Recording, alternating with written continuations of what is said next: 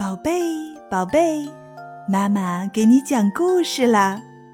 今天我们来讲一个彩虹小仙子和小白兔的故事。很久很久以前，地球上只有黑色和白色，一点生机都没有，很不好看。有一天，彩虹小仙子和彩虹小白兔在彩虹地上一边走一边说笑着。突然，小白兔的魔法气球闪出了一道光芒。啊，原来是地球出现在小白兔的魔法气球上了。小白兔惊讶地说：“地球怎么是黑白的？一点都不好看呢！”咱们得想想办法。让地球变美丽点，小仙子说。想着想着，小白兔说：“有办法了！咱们可是彩虹的孩子，用我们的魔法去帮助地球吧。”小仙子拿着她的魔棒，小白兔拿着他的魔法气球，从彩虹滑滑梯上滑到了地球上。他们来到了黑色的草原上。小仙子迫不及待地拿出她的魔法棒，嘴里念着魔咒：“彩虹，彩虹飘飘，彩虹，彩虹变身，变成绿袍送给草原。”一道魔光从魔棒里射向了草原，从魔棒里跑出了许许多多的小绿人儿，在草原里快乐地唱歌跳舞。慢慢的小绿人儿不见了。草原变成了一块一望无际的绿地毯。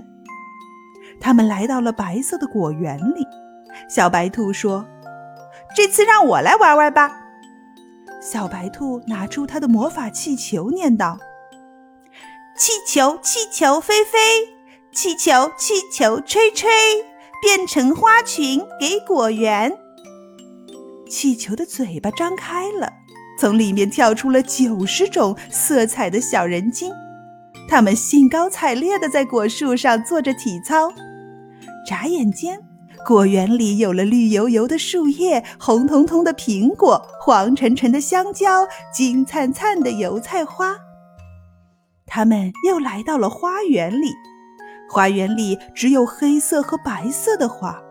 小仙子说：“真难看，快快拿出我们的七色花。”他们把七色花撒向了天空，从七色花里飞出了许多的彩蝶小精灵，他们在花丛中忽上忽下、忽左忽右的给花儿化妆。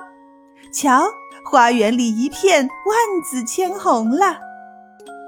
小仙子和小白兔突然想起了彩虹妈妈曾告诉过他们的一个秘密。就是小仙子的魔法棒能打开彩虹山的门，里面有许多五颜六色的彩虹宝石。